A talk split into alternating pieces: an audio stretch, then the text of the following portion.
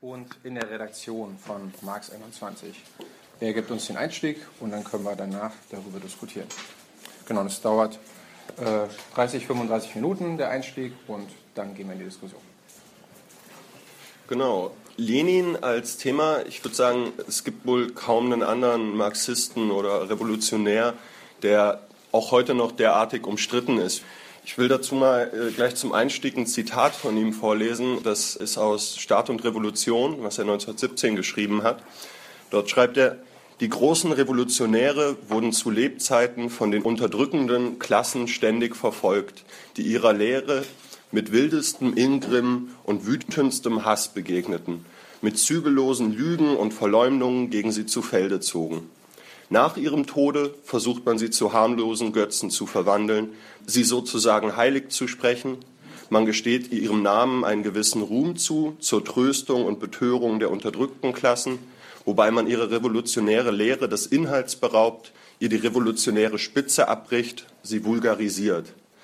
Lenin hatte mit diesem Zitat sicherlich Marx im Sinn. Und wenn wir uns heute angucken, wie Marx gesehen wird, glaube ich, stimmt davon ziemlich viel. Also ich wohne zum Beispiel hier in, in Berlin-Neukölln, direkt nebenan ist die Karl-Marx-Straße. Berlin-Neukölln ist West-Berlin.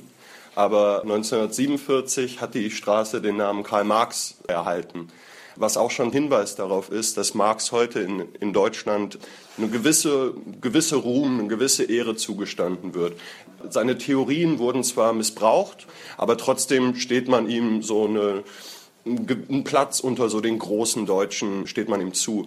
Ähnlich, wenn man sich Rosa Luxemburg anschaut, die auch heutzutage nicht mehr als total als die schlimme Revolutionärin verteufelt wird, sondern wo durchaus so eine relativ breite Gesellschaft mit, mit ihr sich positiv identifizieren kann. Bei Lenin ist das anders. Ihm wurde so diese zweifelhafte Ehre von bürgerlichen Gesellschaften gelobt zu werden nie so wirklich zuteil. Trotzdem trifft dieses Zitat, das er hier in Beziehung auf Marx in Staat und Revolution geschrieben hat, auch auf seine Person ziemlich genau zu.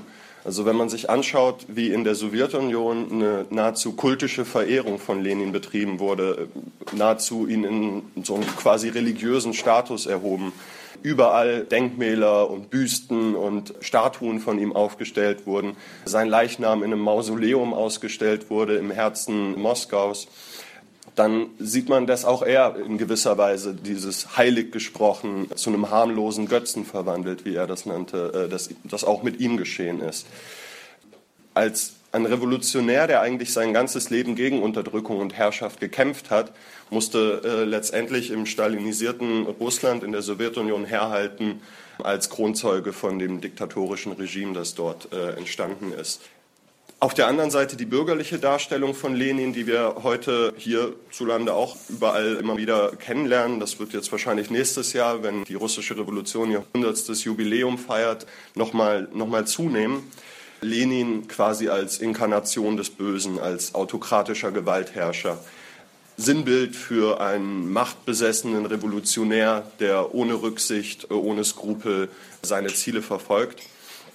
Schauergeschichten, die über Lenin verbreitet wurden, also bis hin zu, er habe in Zeiten des Bürgerkriegs in der Hungersnot Kinderfinger verspeist. Selbst also eine Weltkarte, die er äh, als Kind angeblich in seinem Kinderzimmer über seinem Bett hängen gehabt äh, haben soll, wird dann als Beleg dafür genommen, dass er schon damals Allmachtsfantasien, Weltbeherrschung also das ist jetzt beispielsweise aus einer Arte-Doku, was jetzt nicht so das Rechteste äh, unbedingt ist. Im besten Fall wird Lenin noch eine gute Absicht attestiert, also anders als Stalin hatte er eine gute Absicht, hatte er die Befreiung der Arbeiterklasse im Sinn, aber letztendlich mussten seine Ideen zwangsläufig dahin führen. Mit dieser Verteuflung Lenins geht natürlich auch was anderes einher, weil das eigentliche Ziel, das dahinter steht, natürlich auch die russische Revolution zu begraben und damit zu sagen, eine andere Welt ist quasi nicht möglich. Auch in der Linken gibt es allerdings große Skepsis gegenüber der Person Lenins. Der Vorwurf, antidemokratisch, autoritär, elitär gewesen zu sein, direkt zu Stalins Terrorherrschaft geführt zu haben, dass das zumindest bei den Bolschewiki bei Lenin angelegt war und deshalb Lenin auch für Linke heute für viele kein positiver Bezugspunkt mehr ist. Es gibt aber auch unter, unter jenen, die sowohl Lenins Erbe verteidigen, sowohl gegen die Bürgerlichen als auch gegen die Stalinisten, so eine Tendenz zur Vereinfachung. Also so im Sinne von, unter Lenin war alles wunderbar, unter Stalin ist es dann ins direkte Gegenteil verkehrt worden. Und was ich heute versuchen will, ist, Lenin ein bisschen zu betrachten, jenseits von Heiligsprechung oder Verteuflung und zu schauen, inwiefern sein Denken denn heute überhaupt noch Relevanz hat für uns. Um die Spannung gleich vorweg zu zerstören, ich werde mich in der Kürze der Zeit, die mir bleibt, vor allen Dingen positiv auf Lenin beziehen und es wird eher den Charakter einer Verteidigung gegenüber den Angriffen haben, denen seine Person ausgesetzt ist. Allerdings möchte ich äh, Lenin auch nicht verklären und in ihm irgendwie den absoluten Gott, der immer richtig lag, der keine Fehler gemacht hat, weil genau so Lenin sich meiner Meinung nach auch selber nie gesehen hat. Ich will kurz ein bisschen auf Lenins theoretischen Beitrag zum Marxismus eingehen. Hier vor allen Dingen auf zwei wesentliche Punkte, wo Lenin den Marxismus weiterentwickelt und konkretisiert hat, nämlich einmal auf die Staats- und Revolutionstheorie, die er entwickelt hat, und zum Zweiten auf seine, seinen Beitrag zur Organisationsfrage. Danach möchte ich mir sein, sein Wirken als Revolutionär anschauen, weil zwar hat Lenin einen wichtigen theoretischen Beitrag für den Marxismus geleistet, allerdings ist es relativ sicher, dass er heute wahrscheinlich weitgehend unbekannt wäre, wenn es nicht die russische Revolution gegeben hätte. Dann wäre er vielleicht Untersuchungsgegenstand von irgendwelchen unbekannten äh, Studienarbeiten oder Doktorarbeiten geworden über äh, Organisationsfragen im russischen Marxismus der Jahrhundertwende oder so. Aber es wäre wär sicherlich nicht äh, eine Person, die in Schulbüchern steht, die, die wir heute auch alle kennen. Gleichzeitig ist Verlauf und Entwicklung der russischen Revolution natürlich auch ein Grund, warum Lenin heute selbst unter Linken skeptisch gesehen wird. Die Revolution hat nicht in den Sozialismus oder in den Kommunismus geführt und deshalb muss an Lenins Handeln ja auch schon was falsch gewesen sein. Anders wäre das ja nicht zu erklären. Daher will ich im zweiten Schritt kurz auf so ein paar wichtige Eckpunkte der Revolution eingehen und dann zuletzt noch schauen, was uns das heute eigentlich sagt, weil ganz unabhängig davon, wie man Lenins Rolle in der Revolution sieht, was sein theoretischer Beitrag zum Marxismus war, kann man sich natürlich fragen, so what, äh, was interessiert uns das heute, ist 100 äh, Jahre her. Und ich will ein bisschen einen Blick drauf werfen, ist das heute für uns überhaupt noch relevant? Aber zunächst, wer war Lenin? Was war sein theoretischer Beitrag zum Marxismus?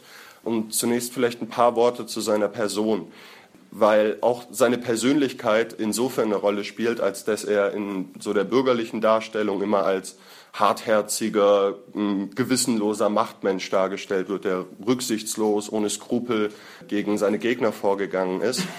Das ist auch nicht vollkommen aus der Luft gegriffen, diese Darstellung. Also Lenin war teilweise grob, arrogant, mag er auch gewesen sein und vor allen Dingen hatte er eine gewisse Strenge, äh, sowohl gegenüber sich selbst als auch gegenüber, mit denen er gestritten hat. Im Vergleich zu Trotzki beispielsweise, der in seinem Werk sich viel mit Kunst, Literatur, unterschiedlichsten Wissenschaften befasst hat, wirkt Lenins Schrift oder sein, sein Werk auch teilweise etwas ja, oder seine Person vielleicht etwas engstirnig. Aber es gibt auch eine andere Seite von Lenin, nämlich einen ziemlich humorvollen Menschen, der gerne Witze gerissen hat. Also wenn auch ihm nachgesagt wird, dass er wohl vor allen Dingen gerne schlechte Schwiegermutterwitze äh, erzählt hat.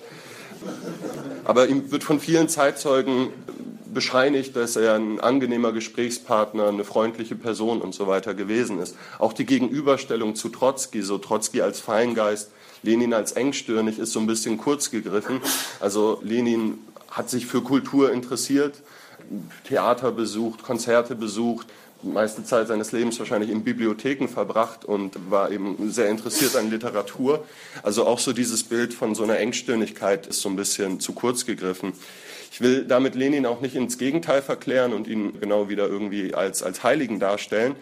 Er hat Fehler gemacht, konnte rücksichtslos sein allerdings im Interesse der Sache und nicht aufgrund von persönlicher Bereicherung. Der Grund, warum ich das überhaupt erwähne, so zu seiner Person, ist, dass es auch ein bisschen die menschliche Seite von diesem stark mystifizierten Lenin zeigt, äh, der eben sowohl von seinen Gegnern als auch von seinen Verehrern ziemlich verklärt wurde. Also wenn man beispielsweise Fotos von ihm, auf denen er häufig lächelt, freundlich guckt, irgendwie die Katze auf dem Arm hat, mit den Statuen vergleicht, die in der Sowjetunion überall aufgebaut wurden, wo er immer streng nach vorne blickt, dann wird schon dieser Widerspruch so ein bisschen deutlich. Ob er so ein kompromissloser und sturrer Charakter war, das ist auch nicht so eine richtige Darstellung. Also Zeitzeugen zeichnen ihn als einen total wissbegierigen Menschen, der auch immer bereit war, seine eigenen Positionen und Überzeugungen zu hinterfragen und die Bereitschaft hatte, von anderen zu lernen, Fehler einzugestehen. Aber gut, auch wenn jetzt Lenins Persönlichkeit nicht so einseitig autoritär ist, ist natürlich trotzdem die Frage, ob sein theoretischer Beitrag, ob sein Verständnis des Staates und daraus abgeleitet seine Revolutionstheorie, ob das zwangsläufig eben in die stalinistische Diktatur führen musste. Ich kann nur auf ein paar Aspekte seines theoretischen Werkes eingehen. Also die Gesamtausgabe seiner Schriften umfasst über 40 Bände. Deshalb zwei wesentliche Aspekte, die Staatsfrage und die Organisationsfrage. Bei Lenins Staatstheorie sind vor allen Dingen zwei Begriffe, an denen sich auch viele Linke stören. Das ist zum einen der Begriff der Diktatur des Proletariats und zum anderen die äh, Formulierung vom Absterben des Staates. Also Diktatur des Proletariats, okay, dann war ja bereits angelegt, dass es eine Diktatur und eben keine freie demokratische Gesellschaft werden würde, die Lenin versuchte aufzubauen. Und Absterben des Staates, wenn man davon ausgeht, dass der Staat von alleine abstirbt, dann ist es natürlich auch klar, dass das äh, genau anders kommen kann und dass die Neuen, die an der Macht sind, nicht einfach ihre Herrschaft irgendwann abgeben werden. Für Lenin, der sein marxistisches Staatsverständnis vor allen Dingen in dem Werk Staat und Revolution, das ich schon anfangs angesprochen habe, entwickelt hat, war das keine abstrakte Debatte, sondern in der Situation eine ganz konkrete, wichtige Fragestellung. Er hat es geschrieben im Sommer 1917, also unmittelbar vor der russischen Revolution. Und es ging direkt um die Frage, wie sollte sich die Bewegung gegenüber dem Staat verhalten. Und da analysierte Lenin in Staat und Revolution den Staat als das Produkt der Unversöhnlichkeit der Klassengegensätze. Damit wollte er beweisen, dass, Zitat, die Befreiung der unterdrückten Klasse unmöglich ist, nicht nur ohne gewaltsame Revolution, sondern auch ohne Vernichtung des von der herrschenden Klasse geschaffenen Apparates der Staatsgewalt. Und weiter, alle früheren Revolutionen haben die Staatsmaschinerie vervollkommnet, aber man muss sie zerschlagen, zerbrechen. Viele Gegner des Sozialismus und leider eben auch viel zu viele Anhänger des Sozialismus setzen Sozialismus einfach direkt mit Staatseigentum gleich. Lenin sagt aber, der Staat ist ein Organ zur Unterdrückung der einen Klasse durch die andere. Also kann der bürgerliche Staat für Lenin auch nicht direkt für die Interessen des Proletariats genutzt werden. Sozialisten können daher den Staat nicht einfach erobern und in den Sozialismus überführen, sondern sie müssen ihn zerstören. Lenin hat das Parlament beispielsweise als Saustall beschrieben. Ein Saustall, der uns erlaubt, einmal in mehreren Jahren zu entscheiden, welches Mitglied der herrschenden Klasse das Volk im Parlament niederhalten und zertreten soll. Also für ihn waren Parlamente nicht der Ort, in, in dem Sozialisten die Machtfrage stellen konnten. Damit wandte Lenin sich gegen den Reformismus, gegen einen Marxismus, wie ihn beispielsweise auch Karl Kautsky, der so damals der Papst des Marxismus zu dieser Zeit war, und argumentierte eben, wir gewinnen die Mehrheit in den Parlamenten und erobern nach und nach den, den bürgerlichen Staat. Das sei nicht möglich. Wenn man aber, wie Lenin es vorhatte, den Staat zu zerschlagen, ist natürlich die Frage, mit was man ihn dann ersetzen soll. Und für die Anarchisten war Überzeugung, man könne den bestehenden Staat abschaffen und direkt in eine freie und staatenlose Gesellschaft übergehen. Für Lenin war das allerdings nicht möglich. Er argumentierte, sobald eine Revolution gelingen würde, würde die Konterrevolution mit voller Härte zurückschlagen, würde versuchen, die Revolution wieder zu zerstören und alles zu vernichten, was da aufgebaut wurde. Deshalb sei es eben nötig, diese Konterrevolution zu stoppen. Dafür müsste das Proletariat nicht nur die Produktionsmittel übernehmen, sondern auch die politische Macht an sich reißen. Dieser Staat der, der Arbeiterklasse, der Lenin da vorschwebte, den nannte er eben Diktatur des Proletariats. Er schrieb, Die besondere Repressionsgewalt der Bourgeoisie gegen das Proletariat, eine Handvoll reicher Leute gegen die Millionen der Werktätigen, muss abgelöst werden durch eine besondere Repressionsgewalt des Proletariats gegen die Bourgeoisie, die Diktatur des Proletariats. Und weiter, die ausbeutenden Klassen bedürfen der politischen Herrschaft im Interesse der Aufrechterhaltung der Ausbeutung, das heißt im eigennützigen Interesse einer verschwindend kleinen Minderheit gegen die ungeheure Mehrheit des Volkes. Die ausgebeuteten Klassen bedürfen der politischen Herrschaft im Interesse der völligen Aufhebung jeder Ausbeutung, das heißt im Interesse der ungeheuren Mehrheit des Volkes gegen die verschwindend kleine Minderheit der modernen Sklavenhalter, das heißt der Gutsbesitzer und Kapitalisten das Leitmotiv von dieser Diktatur des Proletariats, dieser neuen äh, Gesellschaft, die Lenin vorschwebte, war bereits das Wohl der Massen und nicht mehr die Profite der Kapitalisten. Diktatur des Proletariats war für Lenin also auch keine Herrschaft irgendeiner Partei oder irgendeines bürokratischen Apparates, sondern es war bereits eine demokratische Regierung der übergroßen Mehrheit der Bevölkerung. Für Lenin war die Erhebung des Proletariats zur herrschenden Klasse nichts anderes als die Erkämpfung von Demokratie. Er schrieb, hier gerade kommt am klarsten der Umschwung zum Ausdruck von der bürgerlichen Demokratie zur proletarischen, von der Unterdrückerdemokratie zur Demokratie der unterdrückten Klassen, vom Staat als besondere Gewalt zur Niederhaltung einer bestimmten Klasse, zur Niederhaltung der Unterdrücker durch die allgemeine Gewalt der Mehrheit des Volkes, der Arbeiter und Bauern. Also auch wenn er den Begriff Diktatur verwendete, meinte er damit nicht eine Diktatur, wie sie später unter Stalin errichtet wurde, sondern einen Staat, der um ein Vielfaches demokratischer und freiheitlicher ist als jede bürgerliche Demokratie, die wir heute kennen. Diktatorisch sollte dieser Staat gegenüber seinen Feinden sein, um in der Lage zu sein, die Konterrevolution abzuwehren. Nach wie vor gibt es in diesem Staat Herrschaft, aber es ist eben bereits die Herrschaft der Mehrheit. Er schreibt, das unterdrückende Organ ist hier schon die Mehrheit und nicht, wie dies bisher immer, sei es unter der Sklaverei, der Leibeigenschaft oder der Lohnsklaverei der Fall war, die Minderheit der Bevölkerung. Wenn aber die Mehrheit des Volkes selbst ihre Bedrücker unterdrückt, so ist eine besondere Repressionsgewalt schon nicht mehr nötig. In diesem Sinne beginnt der Staat abzusterben. Das Absterben des Staates ist also der Beginn oder die, die Etablierung der Diktatur des Proletariats ist bereits der Beginn der Transformation in eine klassenlose Gesellschaft. Das ist das Absterben des Staates für Lenin. Also ohne dass es Klassengegensätze länger gibt in einer Gesellschaft, gibt es auch keine Notwendigkeit, länger einen Staat zu haben, der eine bestimmte Klasse unterdrückt. Daher würde sich der Staat dann eben ähm, nach und nach von alleine auflösen, würde er absterben. Lenin schreibt, solange es einen Staat gibt, gibt es keine Freiheit. Wenn es Freiheit geben wird, wird es keinen Staat geben. So eine scharfe Staatskritik war keine Selbstverständlichkeit im damaligen Marxismus. Also vielen Marxisten damals erschien Staat und Revolution nahezu libertär oder anarchistisch. Und auch gerade unter Anarchisten fand das Buch viel Anklang und genoss hohes Ansehen.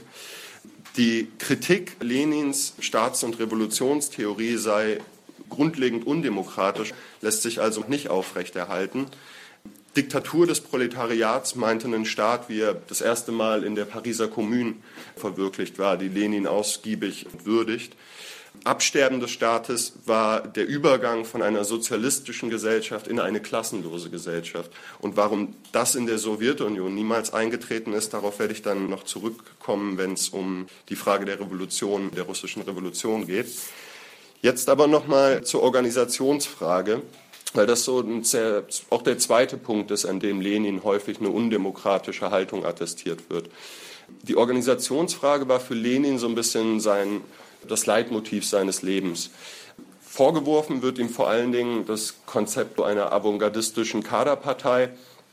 Das sei im Grunde schon so der Beleg für seine demokratiefeindliche und elitäre Haltung.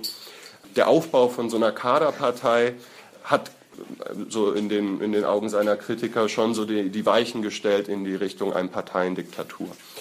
Aber was machte die berühmte, berüchtigte leninistische Partei überhaupt aus? Um es gleich vorwegzunehmen, die leninistische Partei hat es nie gegeben. Die Kritik an Lenins Parteikonzept bezieht sich vor allen Dingen auf das Werk Was tun, das er 1902 geschrieben hat. Und Kritiker und auch manche seiner Anhänger sehen eben in dem, was er 1902 geschrieben hat, so Lenins Antwort auf, wie die revolutionäre Organisation immer und überall zu sein habe. Das ist aber Unsinn. Lenin hat was tun unter spezifischen Umständen geschrieben und wir müssen es heute auch lesen als ein historisches Dokument und nicht als eine Bibel, die uns irgendwie sagt, wie eine Partei auszusehen hat. In Was tun stellt er die Forderung auf, eine zentralisierte Partei von Berufsrevolutionären aufzubauen. Das lässt sich aber nur verstehen unter, den, unter der Berücksichtigung der Bedingungen, in, der, in denen die Bolschewiki damals arbeiten oder in dem allgemein die, die russische Sozialdemokratie sich damals befand. Nämlich ein Zustand der Illegalität im zaristischen Russland, wo Revolutionäre massiv verfolgt wurden, also wo man sofort nach Sibirien geschickt wurde, wenn nicht gar den Kopf verloren hat, wenn man dort offen gearbeitet hätte. Welche Züge die, äh, die revolutionäre Organisation Lenins zufolge haben sollte, variierte aber im Laufe der Zeit stark. Es ist total paradox, gerade Lenin so ein monolithisches Parteiverständnis vorzuwerfen, weil er so die, diese Notwendigkeit der Wandelbarkeit der revolutionären Organisation immer sehr betont und hervorgehoben hat. Wie sich Revolutionäre organisieren müssen, war für Lenin immer von den äußeren Umständen abhängig. Vor der Revolution 1905 vollkommen andere Bedingungen, massive Repression. Deshalb mussten sich die Bolschewiki dort auch vollkommen anders organisieren als beispielsweise in der Phase dann nach 1905, als es einen revolutionären Aufschwung gab. Wiederum in der Phase dann nach 1907, als die Reaktion einsetzte, waren sie vor ganz andere Herausforderungen gestellt als im Jahr 1917, als wieder die Revolution aufebbte, ähm, Massenbewegungen, Streiks und so weiter losbrachen. Schon drei Jahre nachdem Lenin was tun geschrieben hat, also 1905, war die Situation eine vollkommen andere und Lenin argumentierte dafür, jetzt müsse sich die Partei öffnen und versuchen, möglichst viele Arbeiterinnen und Arbeiter zu erreichen. Das war auch nicht unproblematisch für die Bolschewiki damals. Also diese jahrelange Untergrundarbeit, die hatte natürlich auch dazu geführt, dass es teilweise sich konservative, sektiererische Haltungen und Praxis innerhalb der Partei etabliert hat nach und nach. Und was auch nicht so von heute auf morgen so einfach abzulegen war. Aber Lenin warb für die Öffnung und warb dafür, jetzt ist die Partei vor eine vollkommen andere Herausforderung gestellt und müsste anders agieren. Als Lenin 1921 an der Konzeption der Thesen über die Organisationsstruktur der kommunistischen Parteien für den dritten Kongress der kommunistischen Internationalen damals mitschrieb, da genau, war er wesentlich daran beteiligt an der Erstellung diese, dieser Thesen. Und dort heißt es gleich eingangs, es gibt keine absolute Form der Organisierung, die für die kommunistischen Parteien aller Zeiten die richtige ist. Jede Partei muss ihre eigenen speziellen Formen der Organisierung entwickeln, um den historisch bestimmten Bedingungen des Landes zu entsprechen. Also Unterschiede der, in, den, in den Kampfbedingungen in einzelnen Ländern, Unterschied im Grad der Legalität oder Illegalität, Unterschiede in den, im Ausdruck der, und der Form der Klassenkämpfe, spezifische nationale Fragen. All das war für Lenin zu berücksichtigen bei der Frage, wie man sich organisieren soll. Genau. Lenins Schriften zur Organisationsfrage sind noch aus einem zweiten Grund als historische Dokumente zu lesen, weil Lenin mit seinen Schriften eigentlich immer in konkrete Debatten eingriff. Also er formulierte nicht seine Schriften irgendwie fürs Bücherregal, sondern für konkrete Diskussionen zu den konkreten praktischen Fragen, vor die Revolutionäre gestellt waren.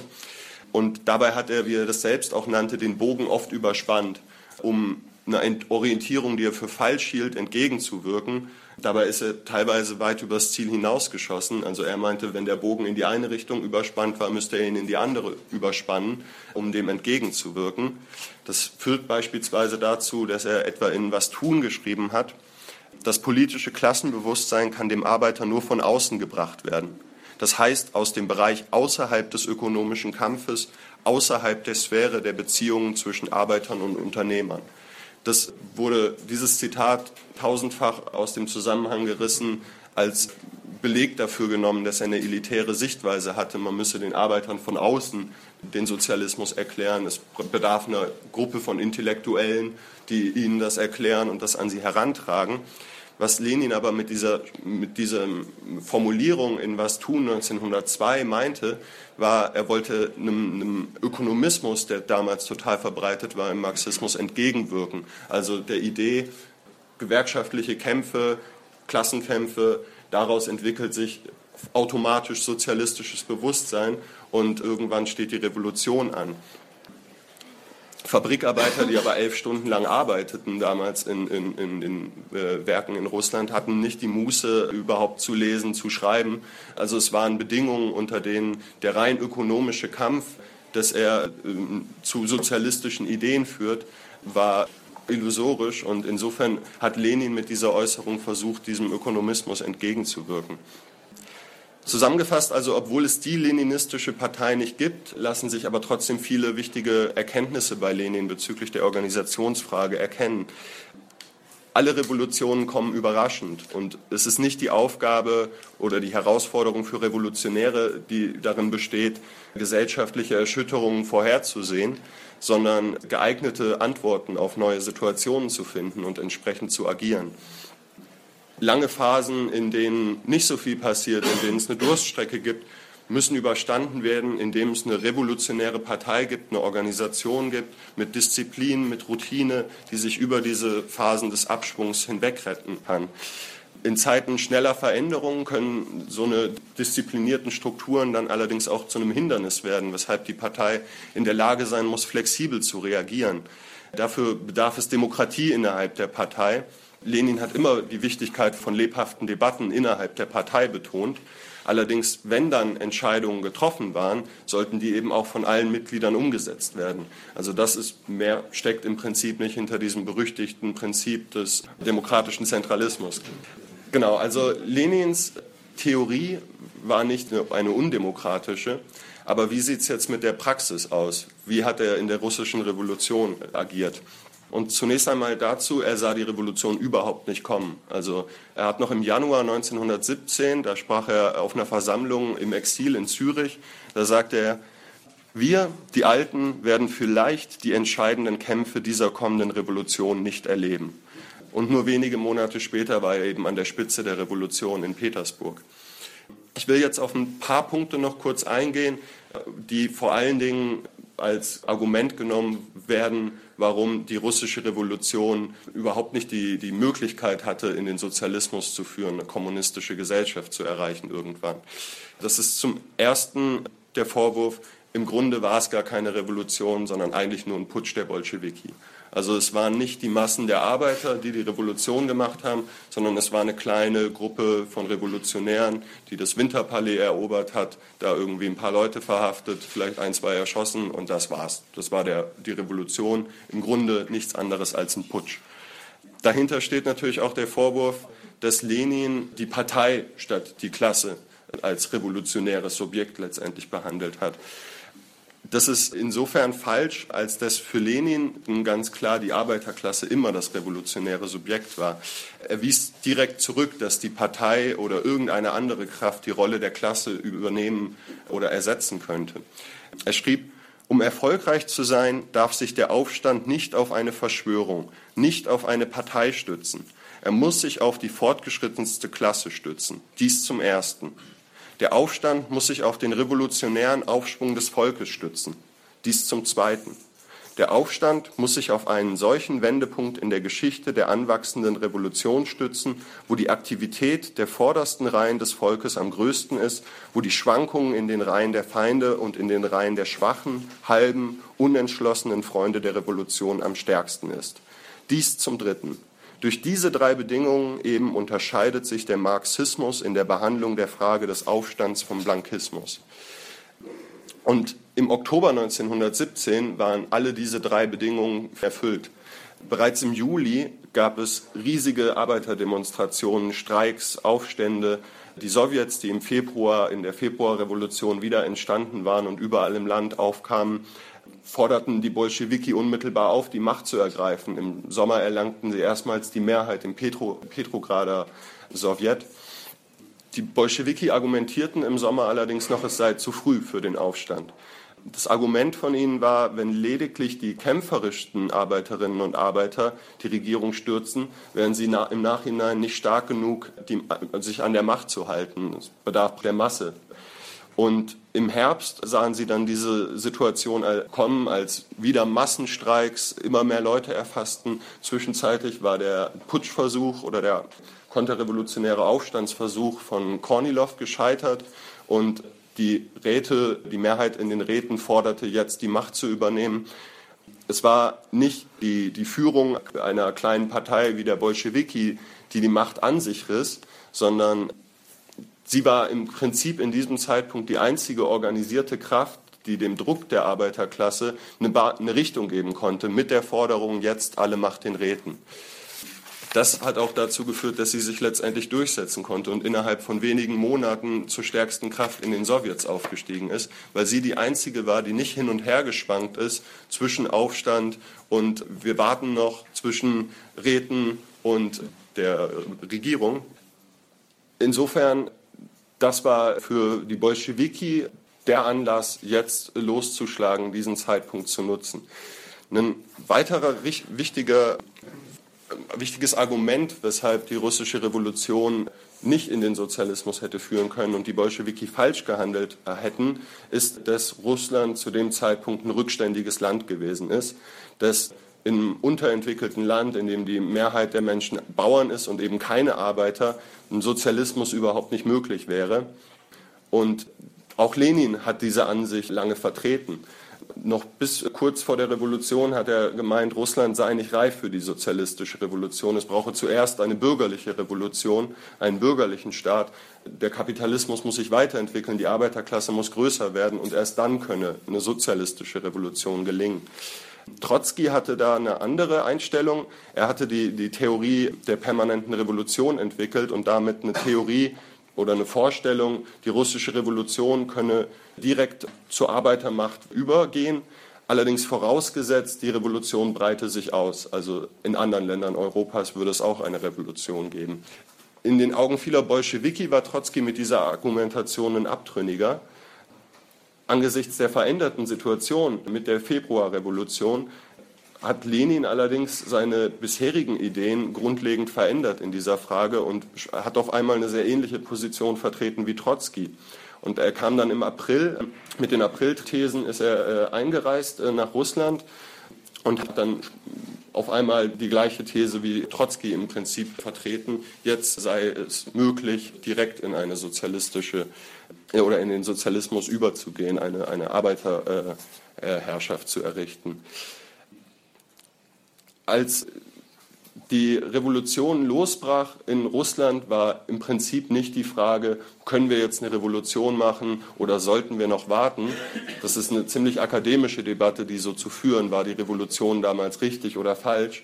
Für die Revolutionäre damals standen sie vor der Wahl, Konterrevolution siegen lassen, das heißt die alte Herrschaft wieder auferstehen zu lassen und wahrscheinlich in einer noch brutalisierteren, schlimmeren Form oder jetzt die, die Herrschaft äh, der Sowjets zu propagieren und die Macht selber zu übernehmen.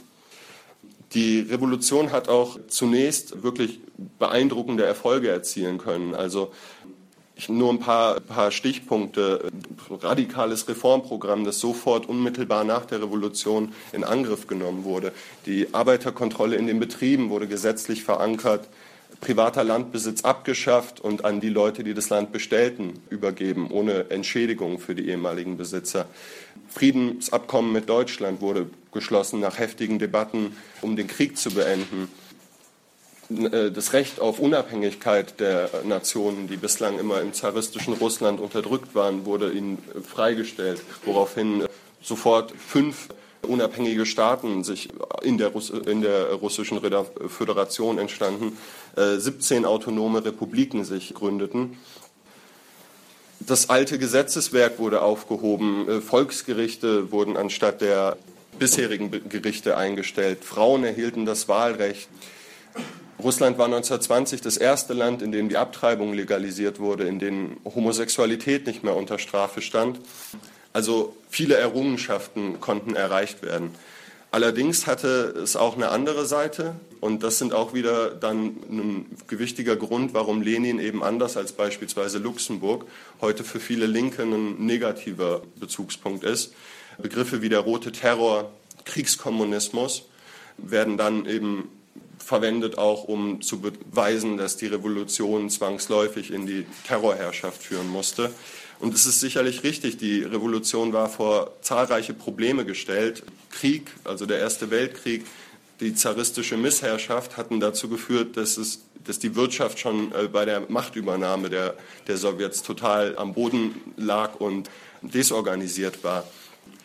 Dann der Bürgerkrieg, der, der unmittelbar nach der Revolution hereinbrach.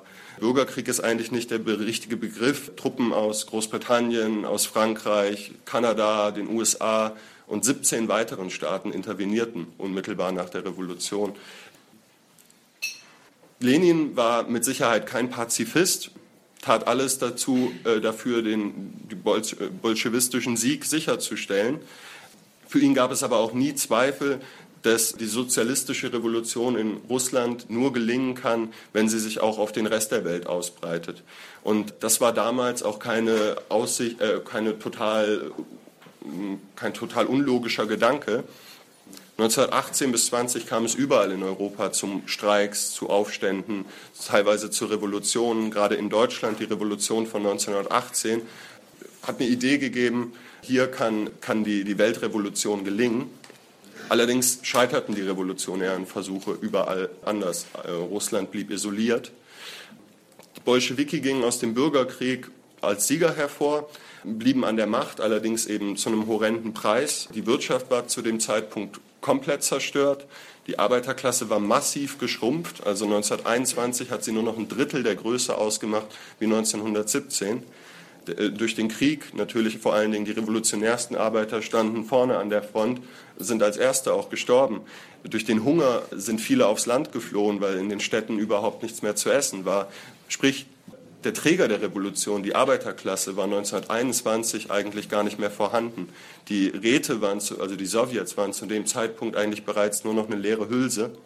Und den Bolschewiki blieb eigentlich nur die Alternative, sich an die Macht zu klammern und irgendwie auf einen revolutionären Aufschwung im Westen zu hoffen. Hungersnot führte dazu, dass sie zur Zwangseintreibung von Getreide übergegangen sind, was wiederum natürlich Unmut in der ländlichen Bevölkerung hervorgerufen hat. Aufstände waren die Folge, die teilweise eben blutig niedergeschlagen wurden. Berühmtestes Beispiel äh, sicherlich der Aufstand von Kronstadt. Ich gehe darauf jetzt nicht länger ein, vielleicht machen wir das in der Debatte noch, weil ich schon ein bisschen überzogen habe. Vielleicht noch kurz auf die Frage, was heute für uns denn davon noch relevant überhaupt ist. Ich würde sagen vor allen Dingen eines, nämlich die Bedeutung der russischen Revolution insgesamt als bisher einziger Versuch, der Erfolg hatte, den Kapitalismus zu stürzen und zumindest zeitweilig eine sozialistische Gesellschaft aufzubauen, wenn das dann auch im Stalinismus alles wieder platt gemacht wurde. Heute haben wir natürlich eine vollkommen andere Situation als 1917. Der heutige Staat ist nicht mehr der gleiche, die Gesellschaft ist nicht mehr die gleiche wie im, im Russland vor 100 Jahren. Aber es gibt nach wie vor auch noch Gemeinsamkeiten, also Kriege, wachsende Kluft zwischen Arm und Reich, zunehmende staatliche Repression, Ausbeutung der dritten Welt. Alles sind Sachen, die heute genauso aktuell sind, wie als Lenin gewirkt hat. Was heißt es für uns heute, uns auf Lenin zu beziehen? Ich denke, das heißt vor allen Dingen, Lenin nicht als irgendeine Schablone zu verwenden, sondern das bedeutet, die leninistische Tradition darin versuchen fortzusetzen, mit einer Einheit von Theorie und Praxis, die bei Lenin immer, also der Lenin, der Marxismus immer verstanden hat, als eine Anleitung zur Praxis, die Welt zu verändern, die Befreiung der Menschheit herbeizuführen, das auf heute anzuwenden und sich die heutigen Bedingungen anzugucken und daraus abgeleitet eine revolutionäre Praxis zu entwickeln. Genau, ich ende jetzt erstmal hier.